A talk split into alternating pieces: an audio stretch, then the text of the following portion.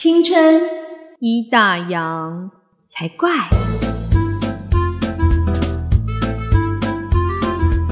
欢迎收听《青春已打烊》，我是泡泡，我是王妈妈。今天是我们第一集的节目，是，所以可以感觉到我们空白的词穷。应该是说我们要先自我介绍，我先开始好了。我是泡泡，然后嗯，是个孩子的妈，然后是两个孩子的妈，对。然后我们认识是因为我们曾经是同事，电台的同事。是的，我们曾经我们是超过二十年的好朋友，然后我们曾经在电台是当同事这样子，然后一直都还有保持着很好的友情。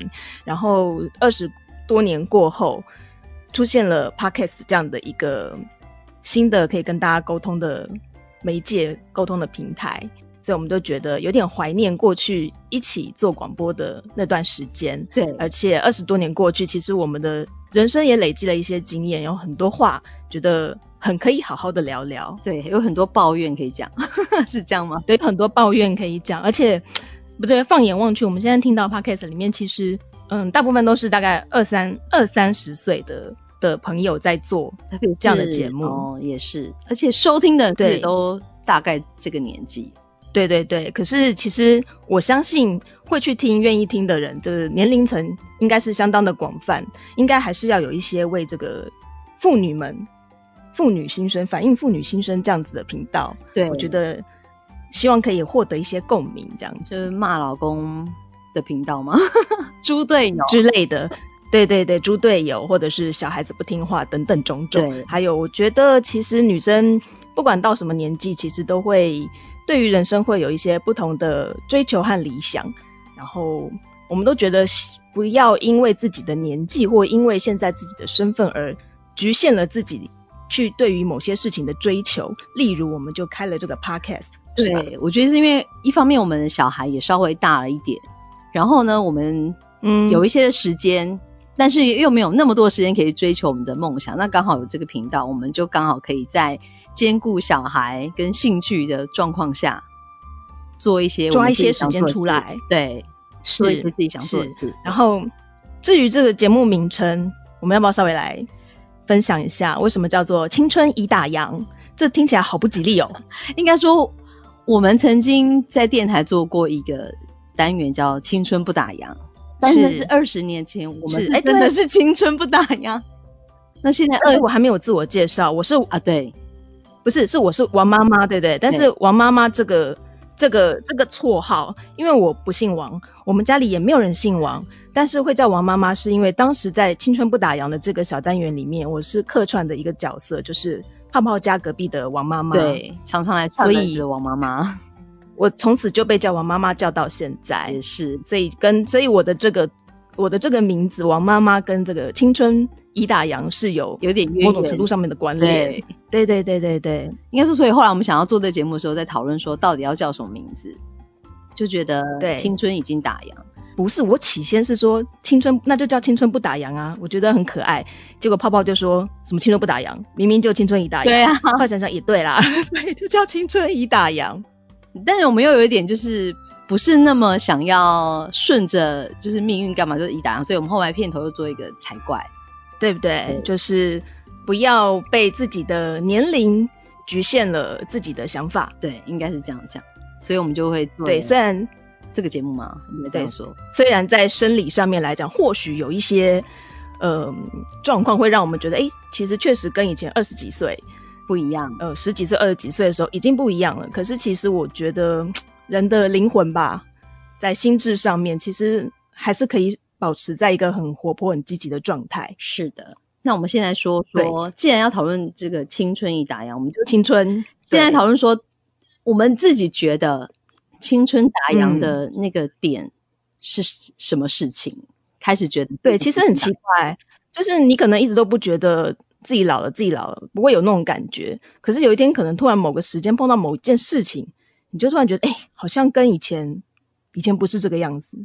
现在怎么变这样？我是不是老了？对，对对？就会这样，就是有几点可能会觉得，哎，好像自己是不是警觉到，丁，我可能已经步入中年了。例如，例如，像我自第一点，对我像没有应该说像嗯我自己觉得啦，我觉得是嗯当妈妈之后，我当妈妈这真的，我觉得 对，就觉得已经老了。但我觉得那原因是因为人生完全不一样。对，那我觉得嗯是因为相对在青春的时候，你就觉得你的人生，包括说一天来讲好了，二十四小时就是你自己的，我想要怎么安排就怎么安排。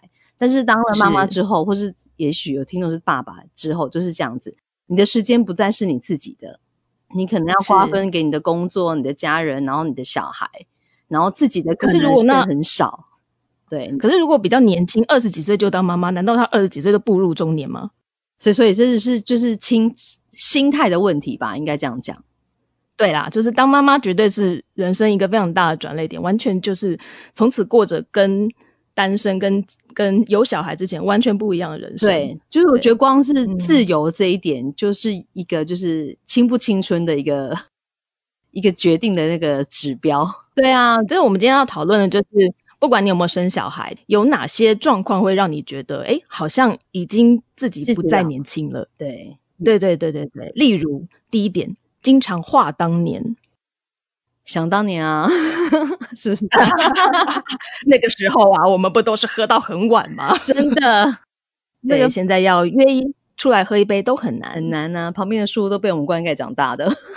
哎，真的就是当大家开始每次偶尔聚会，然后讨论到一些事情，都是讲啊，以前我们都怎样怎样怎样怎样怎样怎样的时候，对，我就因为是因为我们会怀念过去很美好的时光，但也不是说怀念过去美好的对，也不是说你现在嗯。不美好，只是就是那些美好的时光是你现在没办法再去拥有的，比较难。对比较难，对不管在生理和心理上都难以负担。，对，扶着树去吐这种事情，以前可以每个就是每周每天去喝酒喝到挂，现在不行啊。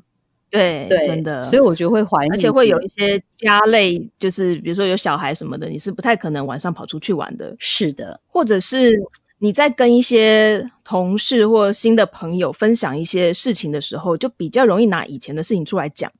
可或者是你要讲一些自己的事情之后，你就觉得跟新朋友不想讲，因为你要解释太多。但是跟老朋友可能大家就懂，就眼神大家就懂了你要讲什么事情。对，对，就扯到另外一点，就是大家觉得，就是现在年纪到之后，就会懒得经营社交圈，人际关系对，不想再交新的朋友。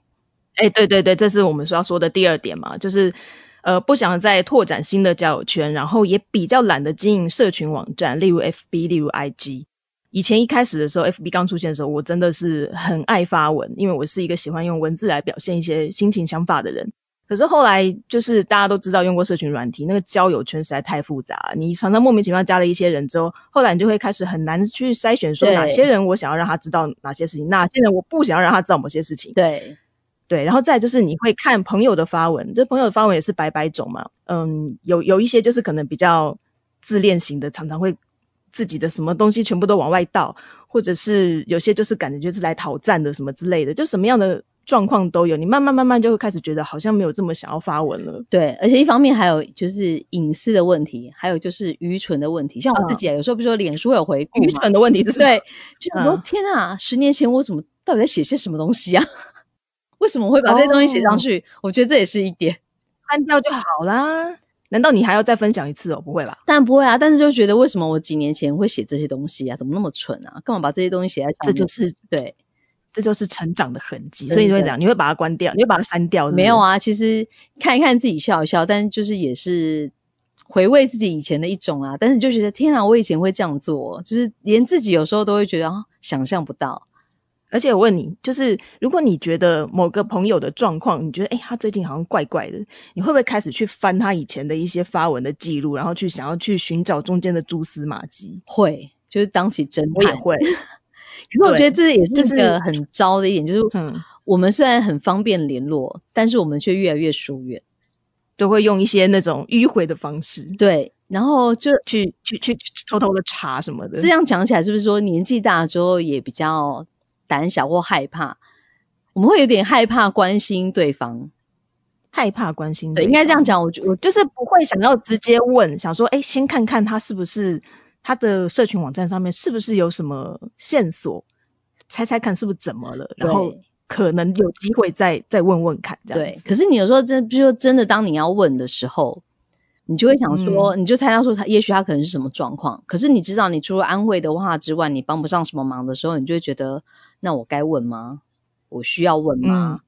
对，我觉得这是是一种长大，但好像也是一种不再青春，因为以前年轻不会想这么多。但是我觉得懒得经营社群网站，然后也不想再，因为我觉得经营社群网站有一部有很大一部分其实是在呃，除了跟旧的朋友继续保持联系，让他们知道你的近况之外，还有一部分其实就是认识新的朋友。你当当你认识一个新的朋友的时候，你有时候会有一种欲望，就是很想要表现，让他知道说我会哪些东西，我我是什么样的人，所以大家就会很积极的去更新自己的社群网站，去抛一些跟自己有有关的人事物，对，可以让新朋友更认识你。可是因为我觉得步入中年有一个部分真的懒得认识新朋友，对我觉得我也会，就是而且会有一点会有点害怕交新朋友。你就发现，因为我觉得应该说年纪越大，那我们的生活就是越来越没有像以前学生那么单纯。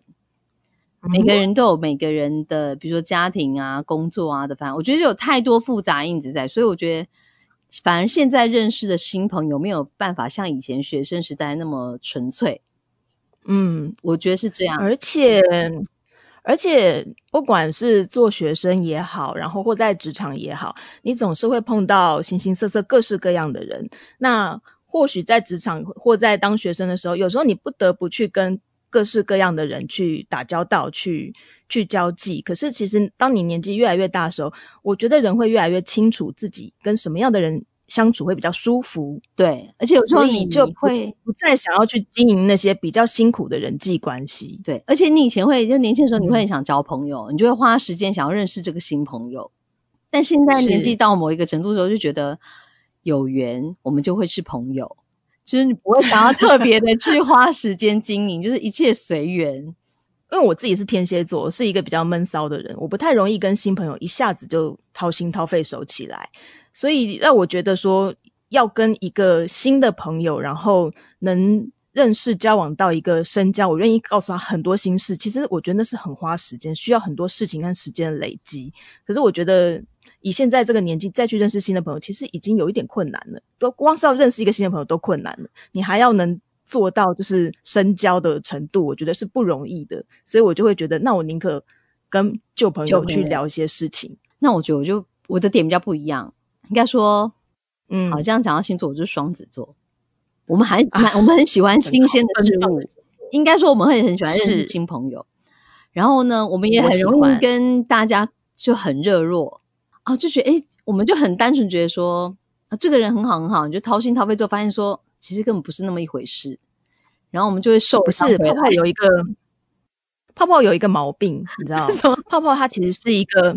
很有魅力的双子座，因为我觉得双子座的人其实都很可以跟很多人都很不错，都很好，而且双子座的人放得开，他不会说就是像天蝎座那样，就是好像比较会我们闷不住闷骚，我们闷不住，对对对，就是双子座有什么说什么，然后很活泼，所以跟很多人都很好，所以其实我觉得双子座是一个。在比较有魅力的星座，在人际关系上面，可是我自己以前跟泡泡认识这么久以来，就是泡泡常常会不知道说，其实自己人人际关系很好，然后就会有些人为了泡泡会争风吃醋，然后那个中间泼刀汹他自己都不知道。对，然后他对状况外身边的一些，他对身边那些波涛汹涌，他完全没感觉。可是身为一个观察力很敏锐、很闷骚的天蝎座，这些都我都看在眼里。对，然后就等到我哪天恍然大悟的时候，你就在那边冷冷说。就跟你说，我就跟你说啊，然后就说有吗？对啊，你怎么不知道啊？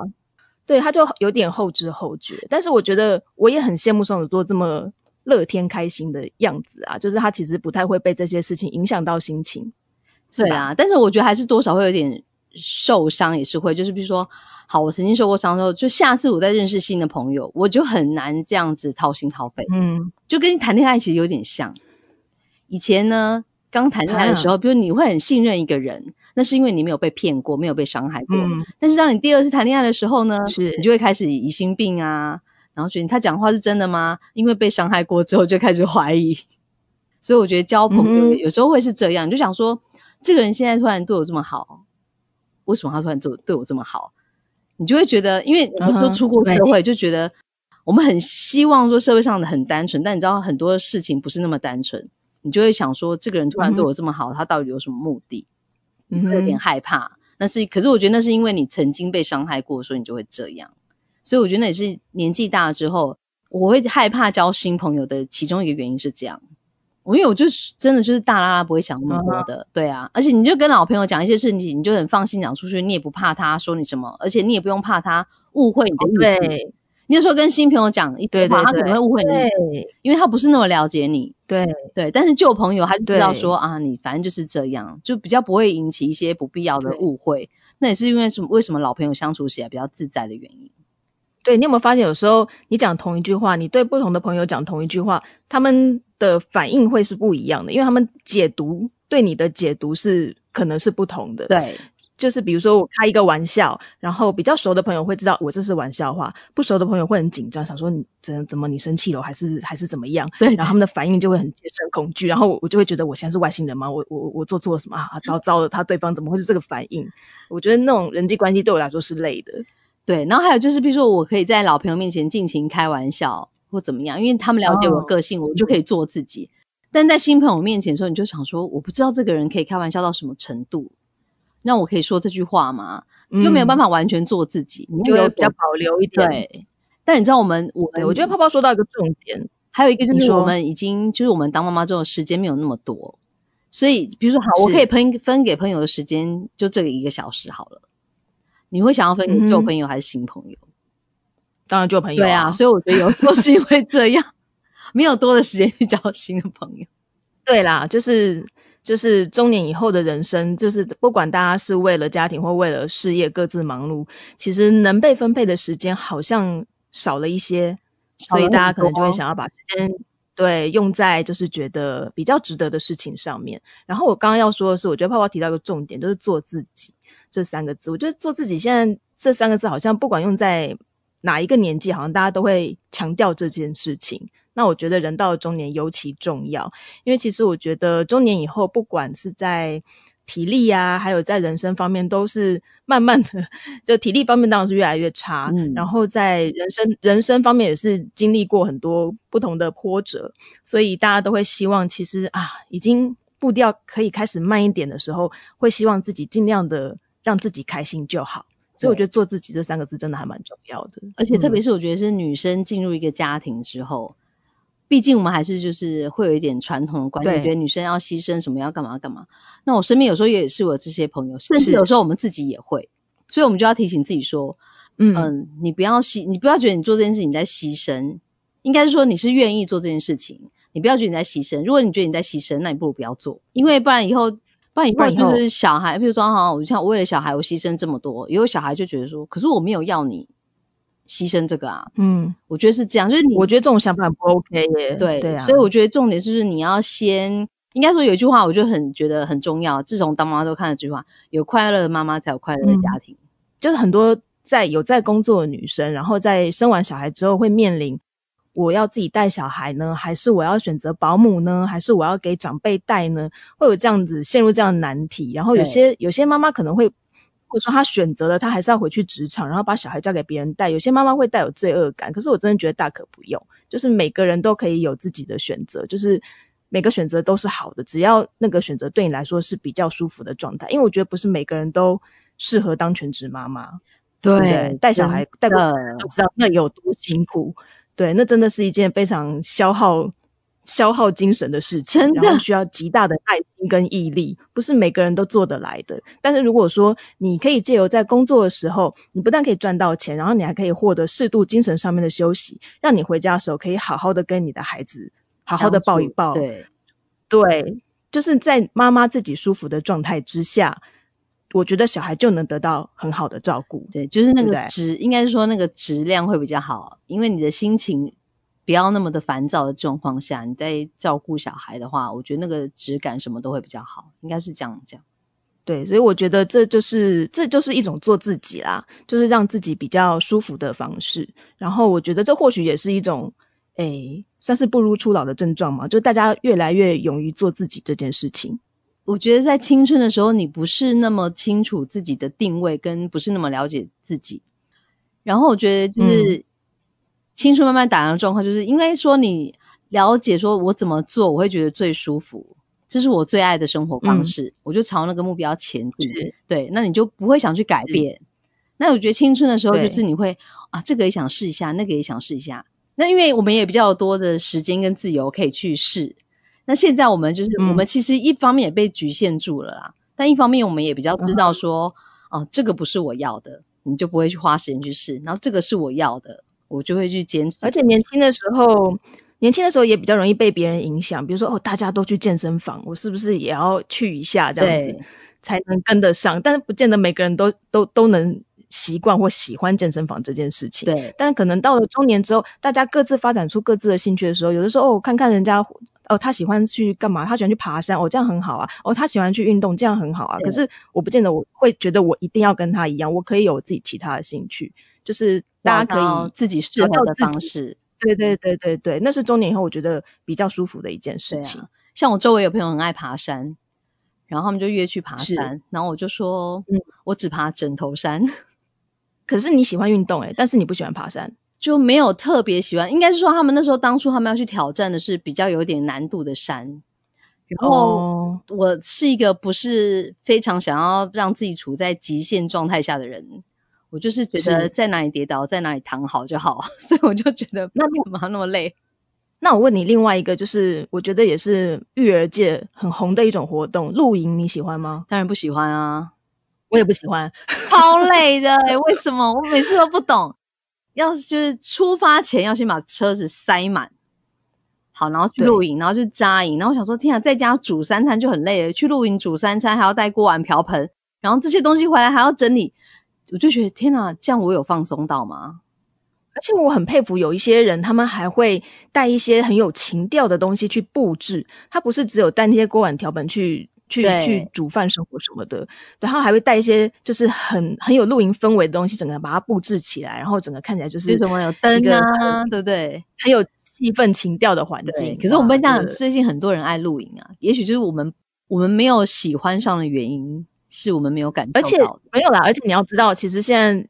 露营应该是越来越懒人包，就是你有些甚至是你只要人去就好，对，好像会蛮轻松的。但我目前还是没有这样的想法啦。对我目前也没有，应该是说我以前露营过学生时候，但我觉得那个经验不是很好，因为我们以前就真的是很困难的露营，就是在那种碎石头上面扎营，然后你就是直接躺在那种很硬的地板上，也睡不好，对，然后又很热，也无法洗澡。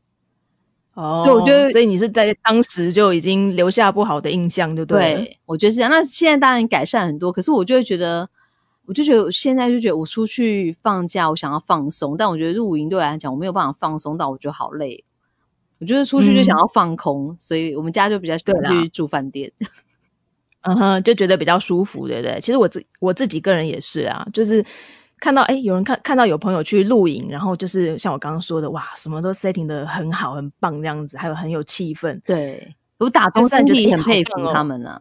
对，但是我我我自己完全不会有那个动力，我可能会有动力去做一些别的事情，可是像露营这件事情，我我就觉得，嗯，他可能不是我的我的菜这样子，所以就还没有去尝试过。对，我觉得应该就是，反正每个人找到每个人适合的方式啊。我们就是不爱露营的那一种，也许哪哪一天爱上也不知道了。或许我不知道，我现在还是我说，除非有勇者来揪我去露营，我可能我会愿意去试试看。可是我主动做这件事情，应该是不太可能发生的事情啊。我也是这样，我也不会主动去做这件。我可能就等于哪一天，我觉得有可能是状况，是我们小孩子一直吵着要露营的时候，我们可能就会勉为其难去露一次。去试试看，这样，然后找一个最轻松的，什么都不用带，人去就好的。有些现在还睡露营车啊，就是很舒服啊，有冷气啊，对对对，有冷气，然后床垫什么都舒舒服服的，然后食材他也帮你准备好，你只要在那边自己煮一下就好了，是不是？还有甚至直接帮你煮好？有啊，有那我帮你煮好，像把费那样子的也有，就是你花钱对啊，它等于就是已经有点像饭店那样子，连帐篷都弄好了，但然后里面也有空调，对。可是那家人跟住饭店对啊，我就想，那我去住饭店就好啦。对，就讲到最后，我们的结论还是不想去露营。结论就是我们两个没有那么爱亲近大自然。好啦，这就是我们个人做自己的选择。我们不是说露营不好，对不对？而是说，就是呃，每个人就是会在中年以后会更忠于自己的所爱，然后也不会比较不会被比较不会随波逐流，对对，不会被不会被影响。如果我们年轻个二十岁，可能就会想大家都去，好吧，那我们也去好了，然后回来再抱怨说干嘛要去？人过中年以后，可能觉得心智比较坚强，可是，在生理上面就很如实的反应。例如，人到中年以后就就不能能熬夜，对，体力有差。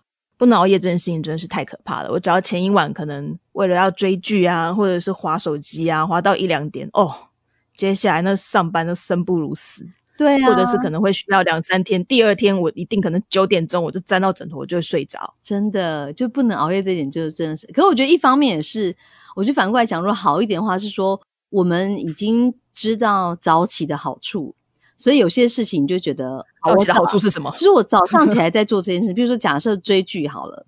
以前我也想要熬夜嗯追剧，比如小孩睡了之后，就是你知道妈妈的快乐时光，终于有自己的时间了，对，可以做一嗯些自己想做的事情，看一些自己想看的剧。但后来我就发现说，好，我就早点睡，那我可能比小孩早起，那早起那件那那个时光我也可以追剧。然后啊你会在早上的时候追剧哦？有时候我就可能早起，然后我就边吃早餐，我就边追剧，然后等到小孩起床的时候，可能我已经吃完了，我已经度过我悠闲的时光。那我就觉得那就跟、哦跟晚上是一样，就做一样事情，但是我的身体不会那么累。哦，对，我觉得早起的感觉是舒服的，脑就是应该说早起那段时间，脑袋真的是一天中最清楚，然后最舒服的时候。然后对到了大概过中午之后，就开始嗯，一直往下坡这样。对，然后就算喝了咖啡也是很想睡，怎么会这样？对，但是这个时候就要话当年一下啦，就是想当年熬夜算什么，对不对？夜唱到出来的时候天亮，听到鸟鸣声，对，再去吃早餐。对，然后再去吃一个什么什么豆豆浆、烧饼、油条之类的，还有像是比如说就喝一杯啊，喝到凌晨两三点啊，大家吐得乱七八糟啊对。现在没有，现在对然后再连约带人生吃早吃晚餐都说，哎，五点吃哦，早一点。对，早早早一点吃完，然后早点带小小孩回家睡觉。对，真的。然后什么夜唱什么东西，不要可以约下午吗？对，但是会怀念吗？会怀念啊、因为会怀念嗯是因为我们曾经那段时光是快乐的、啊，是疯狂的，应该这样讲。而且你可以疯狂的时候，就是年轻的时候，应该这样讲。如果现在有人在听的是年轻人，我就觉得有些事情你年轻的时候该做就去做，因为你真的老了之后，一方面没有一群人陪你疯，一方面体力也没那么好，对对，所以你现在有那样子的环境、时间、空间，就体力就做吧。对，像有时候听到年轻人很早睡，然后睡什么，还不赶快去出去玩，趁青春的时候，可以把一些青春才能做的事情，把它都把它好好的体验过一遍。对，那以后老了之后才有的回忆，才有的话当年。对，才才有办法画当年。对啊，不然你就大家都有的，你没有啊。如果我们现在画当年说啊，当年我们大家都九点钟就各自回家，然后早上都六点钟起来，然后互相在群组道早安，这样也不太对吧？就想说，天啊，你们的青春哇，好养生哦。欸但是不得不说，说到群组这件事情，就是我跟泡泡当然是因为本身是妈妈的关系，所以我们有为了小朋友一定会早起，因为小朋友要上学嘛。而有的时候你就会在群组可能哎六点六六七点多，我们可能发一个讯息，想说大家有空看到就会回，但不是哎、大家都六点多发出去，嘣嘣嘣嘣，大家都回了，怎么回事？但你就试试看啊，如果你是晚上十一点发，没有已读的人，大家都睡，有啦，有啦，但是可能就是比较惊讶的，就是说六七点钟的时候发，你就会发现，哎，大家不管有小孩没小孩，都年龄层差不多，大家都会回耶，然后大家都起很早耶，然后有些人就说他就是他现在就是习惯，就是早上就会早早就起来啊。对，以前我觉得就是什么没有按闹钟，然后那个时间点就会起来的人，我说太神奇了，怎么会这样？然后当有一天我发现我也是这样的人的时候，我就觉得天哪，没想到我也沦落到这一天。二十几岁的时候，周末一定会想说，哇，睡到十点十一点，就是我要睡到饱为止。对，我现在没办法哎，不行啊就是就算是周末，就算嗯没有调闹钟，就一样那个时间就醒了。对，自然就会醒来了。对，我就会很生气，说我为什么这这么早起来呢？对，或者是可能大人还在睡，小孩已经醒了。小孩他们放假比上学对还那个还嗨，对今天假日哇，就是马上醒，是不是对，然后上学的时候叫不起来，而且他醒了，他会把你弄醒，然后就很神奇。今天不用上学，赶快起来。他们就他们也是很开心，珍惜自己的时光，我赶快可以要干嘛做自己的事情。因为对起来不用是上学这件事情，他们也是觉得很嗨。对，所以大人就会跟着一起起床，就没办法睡到自然醒。不过我觉得也很难啦。一方面，像我有时候自己就不会再睡这么晚了啦。对，有时候比如嗯说，就算我真的很想睡晚一点，但是我的身体状况不行，因为他就会告诉你说该起床尿尿喽。是 该起床尿尿。对，就觉得再不起来的话，应该会尿下去，所以就赶快起来。所以你看啊，就是那个电视上不是有很多卖那种营养补充品的，就会有很多什么让你一夜好睡的各式各样的补充品啊。然后以前以前还会觉得，嗯我不太懂为什么会需要吃那些助眠，就是帮助你好睡的药或是对补充品。然后后来才发现，哎，其实身边有不少人，就是可能步入中年之后，他们会在睡眠上面会有一些困扰，没办法睡这么沉，或者是睡眠品质不好这样子。以前会啊，需要以前就会觉得很嗯难想象为什么会有人失眠。但是当你第一次失眠的时候，我就觉得天哪，怎么是这种感觉？为什么我会失眠？嗯我也到了这一天，嗯所以那个失眠对身体真的很伤，很伤啊。然后对于对，就是白天的精神也会非常的不好，情绪也会受影响。我觉得中年以后那个身体的舒服的状况很重要，因为开始会出现一些病痛、酸痛，嗯，各式各样的身体不爽快，然后生理就会影响到心理，然后可能就会影响到你那一天整个人的情绪啊，什么都会不太好。对，所以这个时候身体的保养真的很重要。所以就是，诶，像我来讲哈，我应该是不在青春的时候开始喜欢运动，是，就是为了让自己可以青春一点。应该那你觉得有运动之后感觉比较不一样吗？我觉得有差，因为一方面应该说，我一开始去运动的原因，是因为我生完两两个小孩之后，腰酸背痛很严重，所以我就嗯先去试了瑜伽，然后我就发现我我的腰酸背痛状况改善了很多。那就先从一个礼拜一天开始，我觉得其实因为现在很流行运动关系，我觉得有些人如果想运动的话，你可以慢慢不要逼自己那么急。我是从一个礼拜一天开始，你就慢慢培养你的运动兴趣，而且是找一个你喜欢的运动。对，因为运动方式很多种嘛。对你找一个你喜欢的，你可以坚持的，然后呢，慢慢你就会慢慢就，我觉得大概要花真的有点久。像我自己，我觉得大概花一年的时间，我才喜欢上运动这件事情。以前就是会啊，今天下雨，要不要去好？会想要找各种借口不想去。喜欢上之后就觉得今天下雨怎样要去啊？下雨有什么关系？然后或者是啊，就你已经养成习惯了。对，反而不能去的时候会觉得哦，今天老师为什么请假？老师为什么有事？为什么停课？啊，对，就会嗯变成这样。可是我觉得那是因为运动已经是我，它除了让我身体健康之外，它是我的舒压的方式。当我有时候被小孩气到一个不行的时候，我真的有一次就是气到，就只能啊、那个火从脚底下瞬间冒到头顶，然后我就 刚好那天要去运动，我就去运动。就那天运动很开心，我一直到隔天早上起床，我才想起来说，哎，对我昨天被小孩气死了，但我去运动完之后，我忘了这件事，忘记了这一切，我就转移了，是是一个很好的舒压的方式。我觉得需要，而且对于就是因为我算是自己带小孩，我觉得那是我一个转换的方法。我不会就是一天面对他们，我可以等于我可以那即使是一个小时，就那个小时是我自己的时间。哦，对我觉得是这对样或许这之后可以成为另外一集讨论的部分，就是当妈妈要如何转移情绪这件事对，情。要有自己喘息的空间。这时候发现，哎，工作也蛮重要的，有有个工作可以转移这些事情也不错。对，还有一件事，厕所也蛮嗯重要。厕所？我觉得我小孩还小的时候，我就哎很爱躲去厕所，因为你就才才是那一个受不了。你一个人的空嗯。间。但是虽然常常无法，因为小孩就可能趴在那里看着你上厕所，对，但你就觉得至少我是在自己这个空间里面。可以稍微躲开一下下。真的，我觉得如果就是呀有小孩的妈妈就一定懂，就是总会有一些让你很崩溃的时刻，很受不了的嗯。时候，你需要就是啊、有时候就说、啊好需要一个什么任意门，然后去海边呐喊一下。很难，只能在心里面幻想那个情节。对，就 幻想说我现在在山谷里，然后大声呐喊啊，这样子。所以泡泡的方式就是利用运动的方式来转移这些注意力，而且对身体是好的。所以我就觉得，像我们现在讲的青春打烊，像我自己觉得啊，我觉得就是青春不是打烊，而是就是我们懂得选择自己最舒服的方式来生活，就跟你年轻的时候很不一样。某些程度来讲，是因为你够了解自己，知道怎么让让自己最舒服。然后，对所以对我觉得是这样。但我觉得青春已打烊就是一种坦然面对的心态，因为你过了某个年纪之后，你确实你就是可以实实在在感觉到你青春不在，可是青春或许已经打烊了，但是你的人生还是在继续，所以不见得代表说某些事情或某些想法你就要需要去结束它，你还是可以用更自在的方式去面对你接下来的人生。对，然后还有一点就是，我觉得虽然说我们自己生过小孩都有点后悔哈，就是。不会，我不会后悔。我不是，我是说，当然说，要不要生小孩？不要生，没事，不要生。就有时候会开玩笑，刚刚对吧？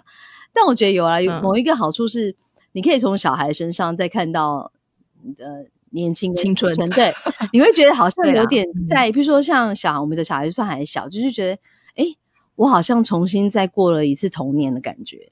没错，没错，你会把很多事情重新复习一次，然后就发现，哎。好像有有一些你忘记的事情，然后会从小孩的身上，你会再重新再回味一遍。对，那是一个人生当中非常难的难得的经验。我觉得对于还没有生小孩的人来说，是很难体会这件事情的。对，可是我觉得就是，呃，应该说现在人大家也比较知道怎么选择，就他也许就觉得我就不适合有小孩，他就不要。我觉得也 OK，就是想清楚可以再讨论。对，想清楚就好。所以我觉得有时候青春也不是答案，也是因为某方面，我觉得是肩膀的责任重了啦，你就不能那么随心所欲做自己想做的事情。对，你就有一些，但是我们就是要在夹缝中求生存，找回那么一点点，找回那么一点点，我们还有我们自己个人内心深处渴望的东西，就是夹缝中找回一点点叛逆。